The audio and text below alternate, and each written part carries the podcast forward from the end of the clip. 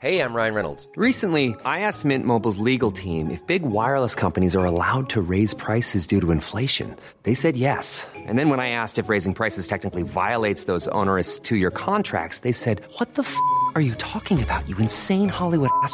So to recap, we're cutting the price of Mint Unlimited from $30 a month to just $15 a month. Give it a try at mintmobile.com slash switch. $45 up front for three months plus taxes and fees. Promo rate for new customers for limited time. Unlimited more than 40 gigabytes per month. Slows. Full terms at mintmobile.com.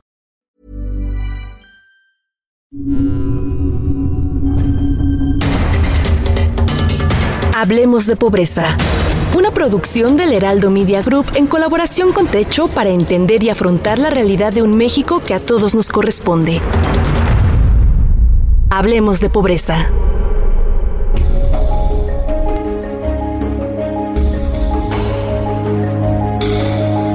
Hola a todas y todos, bienvenidos a este nuevo episodio de Hablemos de Pobreza, el podcast de Techo y el Heraldo de México. Yo soy Sharoni y soy parte del equipo de comunicación de Techo.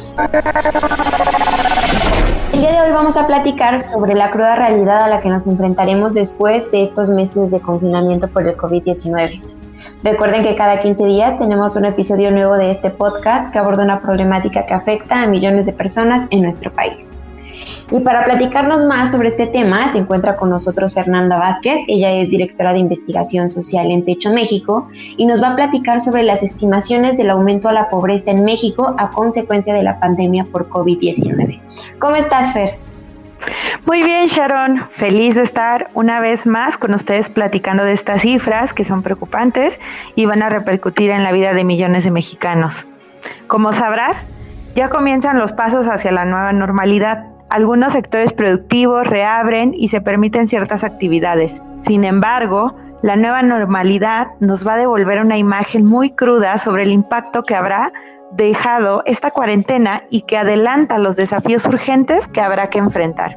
¿Y cuál sería este impacto, Fer? ¿Nos podrías dar eh, un adelanto de estos desafíos? Claro que sí, Sharon. Recuerdan que en la edición anterior de Hablemos de Pobreza el impacto económico que tendrá el COVID-19 en la economía de México será alarmante, con su consecuente aumento de pobreza. De acuerdo con el análisis de la política social en el contexto de la pandemia por el virus SARS-CoV-2 realizado por el Consejo Nacional de Evaluación de la Política de Desarrollo Social, Coneval, esta crisis afectará principalmente a los grupos de población más vulnerables, y puede llegar a revertir los leves avances logrados en materia de desarrollo social en años anteriores. Sin embargo, también advierte que la crisis podría provocar que la población que en 2018 no era pobre ni vulnerable tenga afectaciones que los lleven a encontrarse en condiciones de pobreza o vulnerabilidad, es decir, afectará a más segmentos de la población.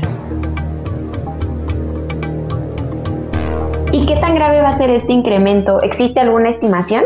Sí hay estimaciones y son demasiado preocupantes.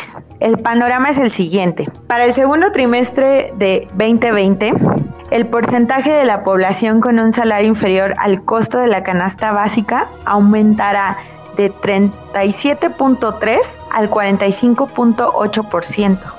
También se estima que en el mismo periodo el número total de personas en situación de pobreza extrema por ingresos, es decir, sin un ingreso suficiente para adquirir la canasta alimentaria básica, incrementará en 4.9 y 8.5%, que equivale a 6.1 y 10.7 millones de personas. Sin duda estas cifras son preocupantes. Las personas más vulnerables en este sentido son las que se encuentran ocupadas en trabajos subordinados o trabajan por cuenta propia.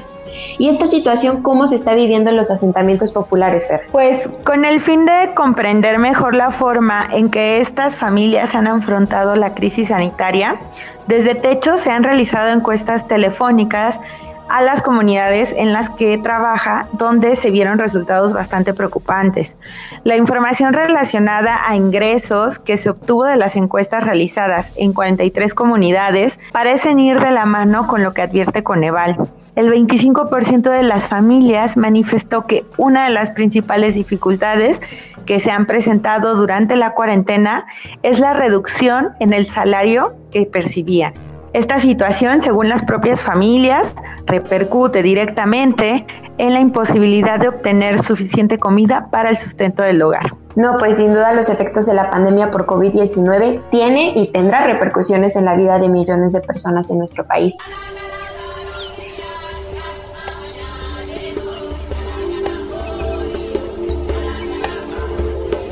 Muchas gracias Fer por compartir esta información con nosotros y mostrar, mostrarnos uno de los panoramas a los que nos estaremos enfrentando próximamente. Le agradecemos también a nuestros oyentes y al Heraldo de México. Recuerden que en 15 días nos vemos con el próximo episodio de Hablemos de Pobreza.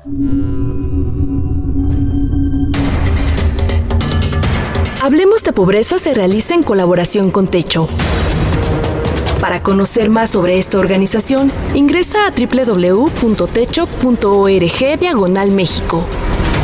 Encuentra un podcast sobre este tema cada 15 días a través de todas las plataformas de streaming del Heraldo de México.